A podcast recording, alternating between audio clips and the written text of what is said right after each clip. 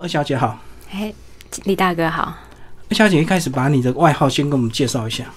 呃，因为我我那时候摸摸到这个肿瘤的时嗯候，呃，我刚去照超音波的时候，医生是嗯跟我说有两公分。那后来因为经过切片之后，确定它是恶性的肿瘤之后，嗯哼我就。就是有一个突发奇想，就是想帮她取一个名字叫做二小姐。嗯，就对因为她两公分，对对对，因为她两公分。可是你发现算是蛮早，对不对？就一起而已。对，嗯，嗯，所以你会觉得幸运还是不幸？其实我觉得蛮幸运的，但是幸运这个是在之后才会有的感觉。其实刚开始的时候是觉得我怎么这么倒霉，怎么会遇到这样的事情？嗯嗯。对那在这个发现之前，你本来的工作跟生活是什么样子？我本来的工作是人力资源的工作，然嗯后它是属于比较高压的一种工作，然后当时。嗯，应该是说我我的整个压力跟情绪都是处在于一个比较紧绷的状态，嗯对，然后就是好像总是对生活有一些不满啊，或者对是很多的抱怨啊等等的这样，嗯，对，所以你觉得跟你工作压力有关系吗？我觉得这应该是从我小时候常年累积下来的关系，就是因为我本来就不是一个很懂得发泄自己情绪的人，可能有一些什么事情我都会放在心里面，然后就是自己不说，可是又埋怨别人怎么不懂，然后会一直去积压这样子的情绪。那我觉得常年累积下来就是一种情绪导致的的状况。跟你家庭关系吗？就是兄弟姐妹或者是父母亲教养，嗯应该让你是变比较压抑这样。呃，我因为其实我其实我算是独生女，因为我我妈妈。我因为我我父母离婚，然后我小时候是跟妈妈，可是后来妈妈改嫁之后，因为她又生了一个妹妹去世，所以我就跟阿姨。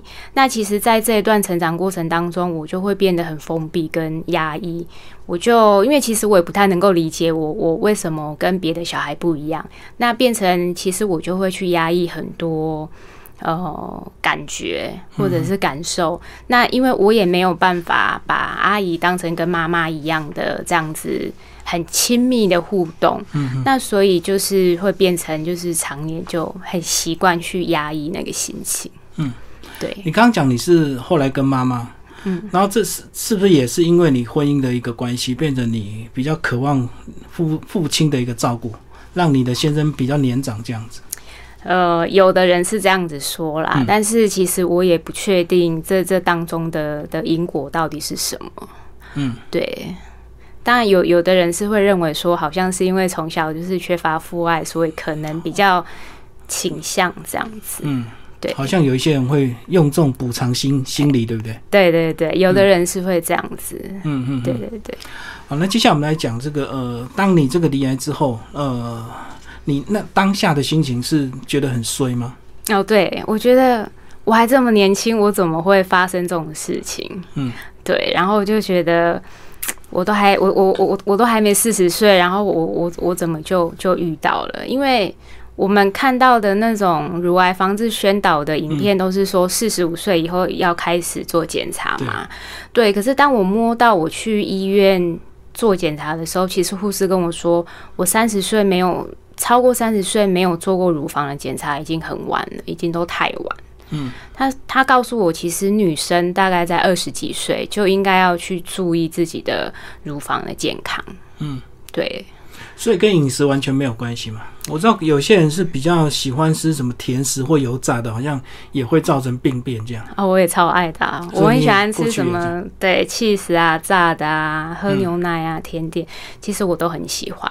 嗯，对，其实，在书里也蛮忠实的记录这个你在整个聊的一个过程，嗯对不对？对，那在这个是你本来就有计划要这样写这样的一个记录吗？还是你本来就有这样的一个文笔？其实是我，因为我从国中就想要当作家，可是那个时候就是都被说，哎、你可能就是当作家养不活自己。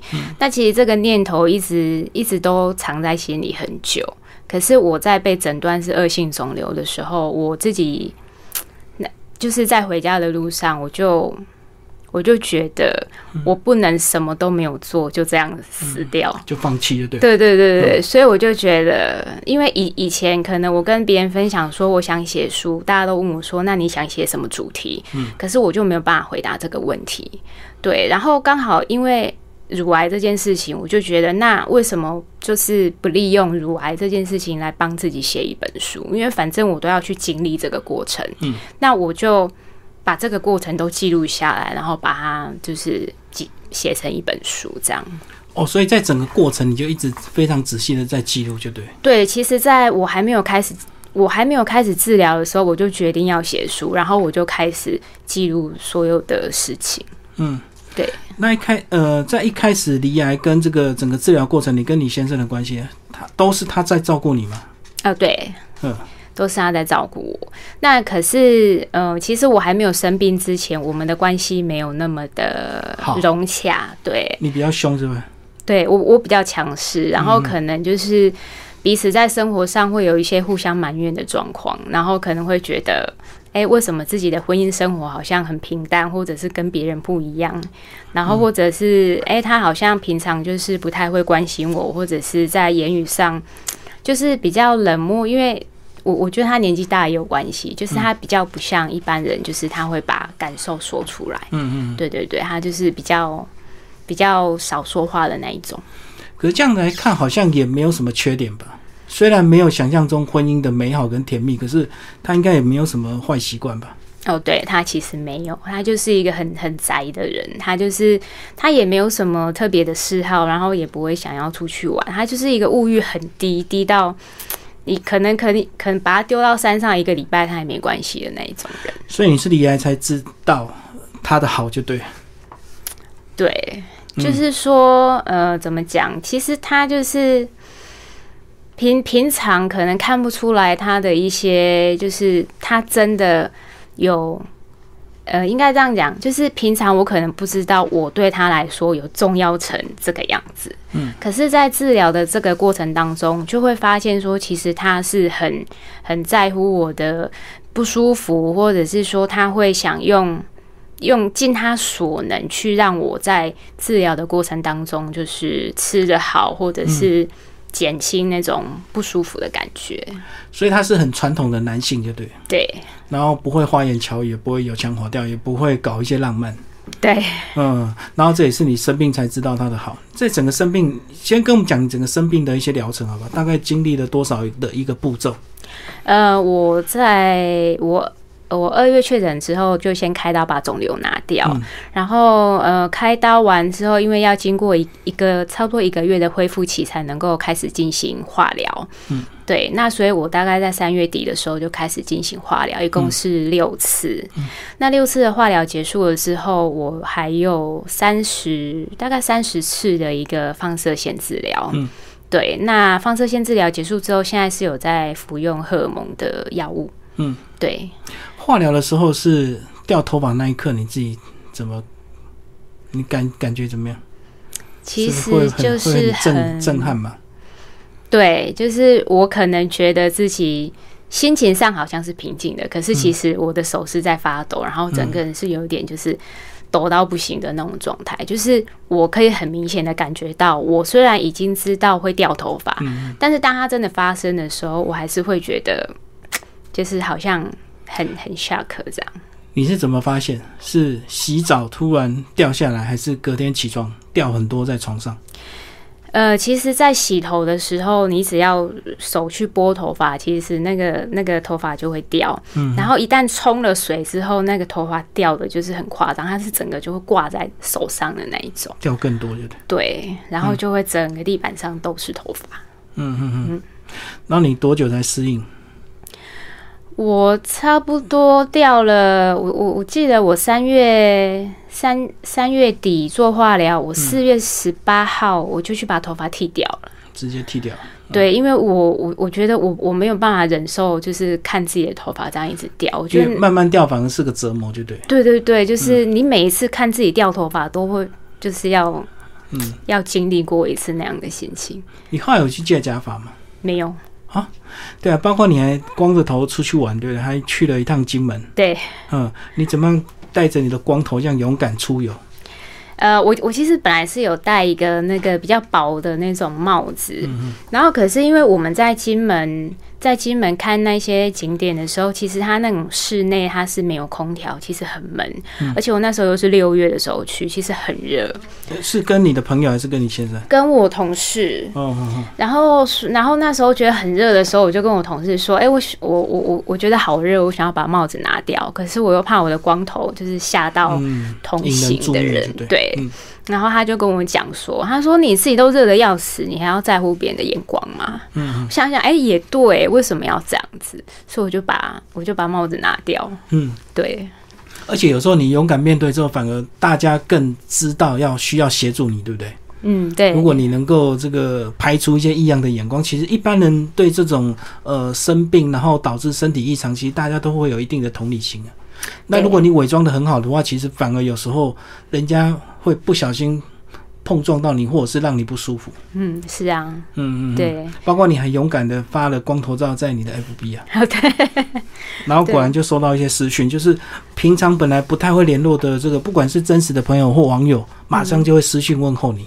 对他们就问我说我发生什么事了。嗯，对，然后就就会，其实大家都是出自好意好意一种关心，可是有时候我我我其实不太知道要怎么去面对这样的关心，我反而会觉得有一种压力。还是要问候，还是要看那个交情的尺度，因为如果你不熟的话，硬要问的话，其实你都讲出来也蛮尴尬的。对，而且他们最后都会告诉我说：“哎、你要加油哦！”我我我其实不太懂“加油”这两个字到底代哎、表什真的，么意思。我我后来其实读了蛮多这这相关的书，我现在不太敢乱叫人家加油，就好 像你忧郁患者一样，他已经发病了，你你叫他怎么加油？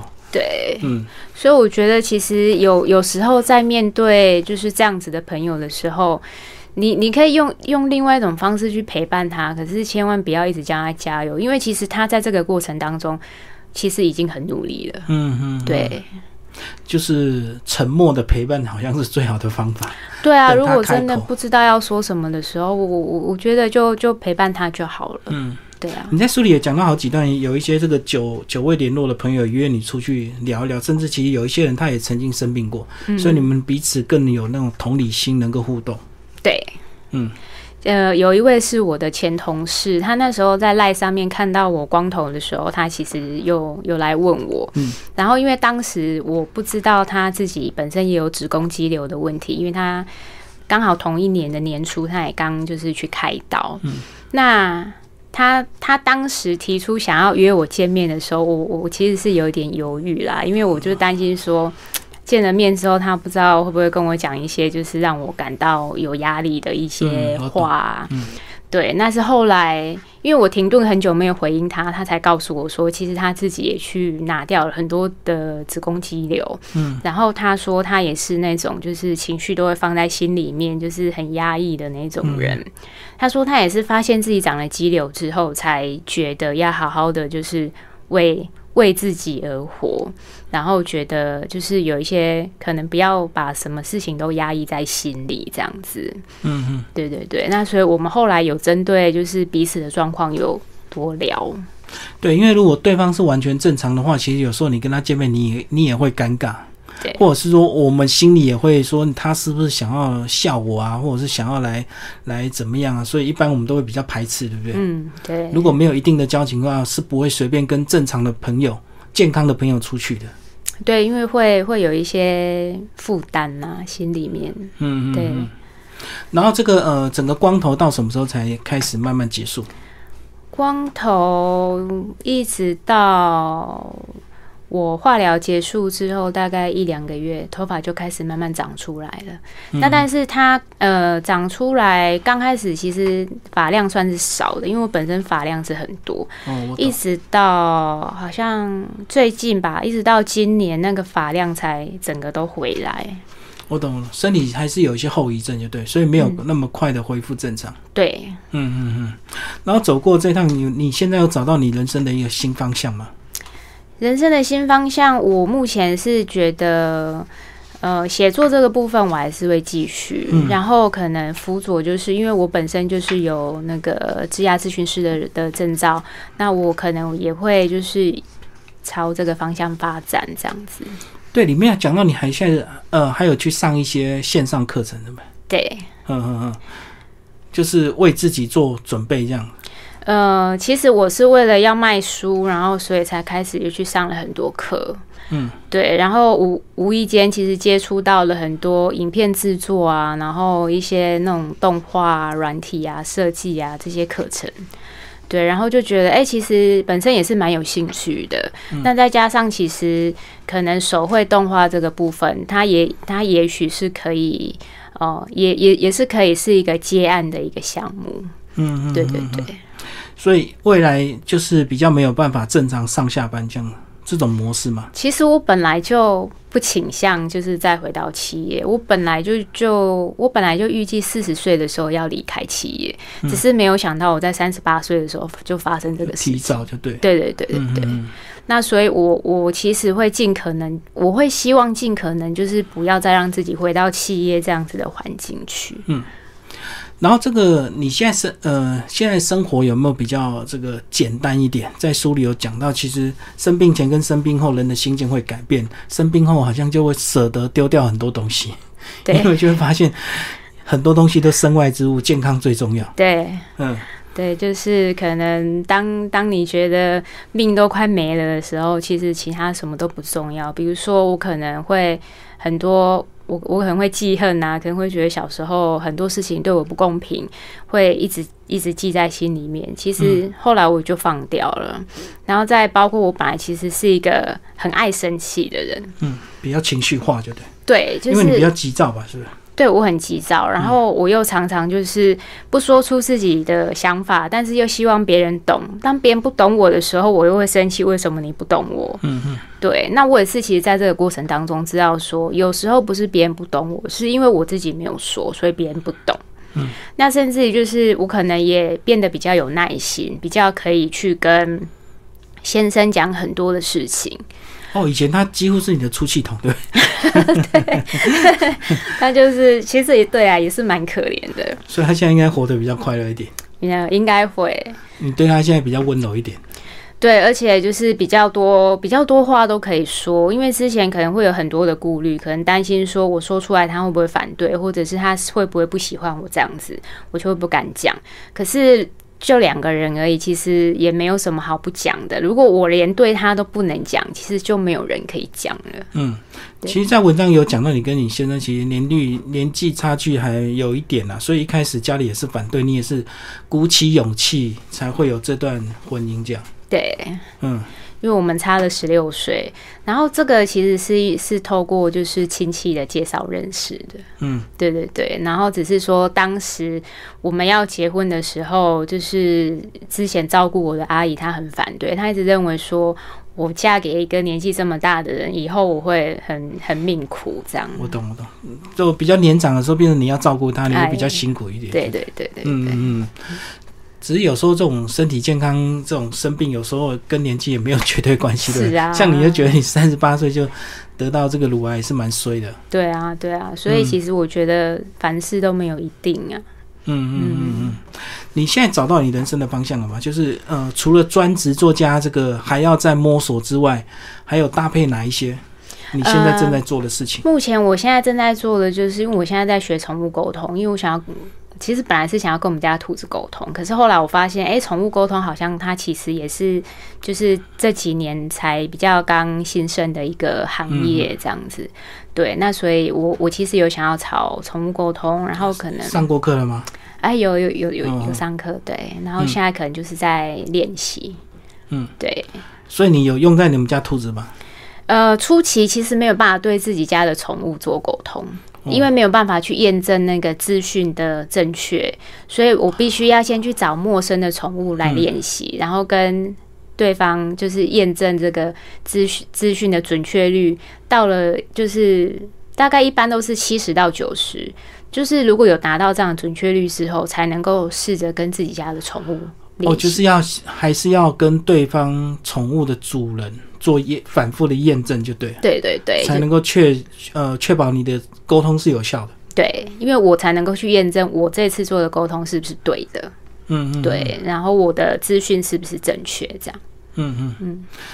可是为了宠物沟通能够活用在人性的一个沟通吗？人际关系上，你觉得有有相通之处吗？就其实是你用念力去感受对方，也不要说感受对方，我觉得那是一种更能够同理对方的一种进步啦。因为其实动物跟人都一样，而且就算是宠物沟通，其实最终还是在人的身上，因为我们最终还是要跟事主做一个沟通嘛。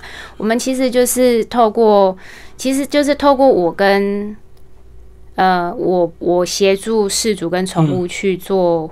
去让他们彼此了解嘛，那其实我还是要用事主能够接受的方式去让他理解他的宠物，或者是用宠物能够接受的方式去让他理解他的事主。其实这就是一种，其实这也是一种人性啊。所以最后回头还是要跟人沟通，就对了。对，嗯嗯嗯，所以其实最终都是人。是。嗯好，最后跟我们讲这个推荐人，好不好？你推荐人，呃，这些朋友帮我们介绍一下。呃，我的第一个推荐人巫洪博医师，他是我的呃我的那个化疗的医生，嗯就是我六次的化疗是他帮我做的。然后谢敏汉医师是因为我其实，在整个过程当中，就是我在化疗的过程当中，我其实有搭配中吃中药来嗯，就是让让自己缓和那个副作用的部分。对，那因为谢医师他本来其实我在我我在得乳癌之前我就已经认识他了，那只是我得乳癌之后，我有请他就是协助帮我做这个部分，我有跟他讨论过，那他也有承诺，就是说，哎、他可以用中药的方式帮我调理这样子。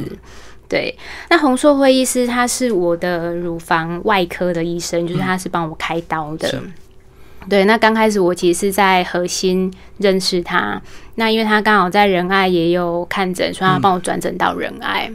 那黄淑菲老师的话，他是我之前在呃在接受那个职涯咨询师认证的时候，是我的督导老师。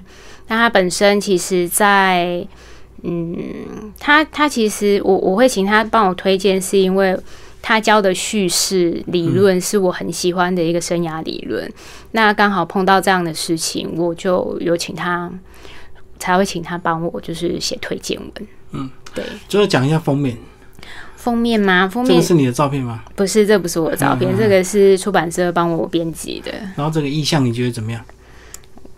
我觉得还 不错。对啊，很特别啦。对啊，而且把眼睛卡掉、欸，是，他就是我我我也不太会形容这个。嗯嗯嗯，对对对不过蛮温柔的感觉啦，然后蛮温馨的，对，嗯，就是有一种就是一切都是最好的安排的感觉。对对对对，就是微微的拿着一朵小花这样子。好，今天非常谢谢二小姐为大家介绍她的新书哦，然后是酿出版，谢谢。